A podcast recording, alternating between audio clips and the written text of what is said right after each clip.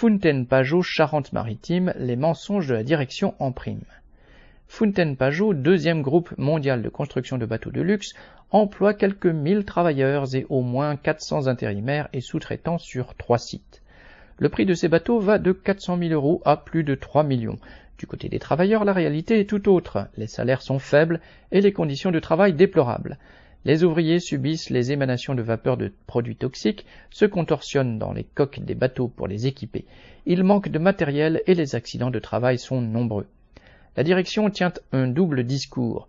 Aux actionnaires et aux autres observateurs attentifs des profits à réaliser, elle affirme que, ouvrez les guillemets, l'entreprise est en bonne santé, fermez les guillemets.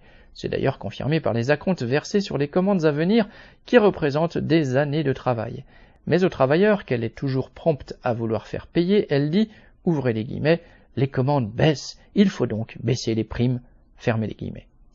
Celles-ci ont pu représenter plus d'un mois de salaire pour une année, et leur amputation programmée est une attaque qui inquiète les travailleurs, même s'ils voient bien que ces primes fluctuent selon le bon vouloir du patron.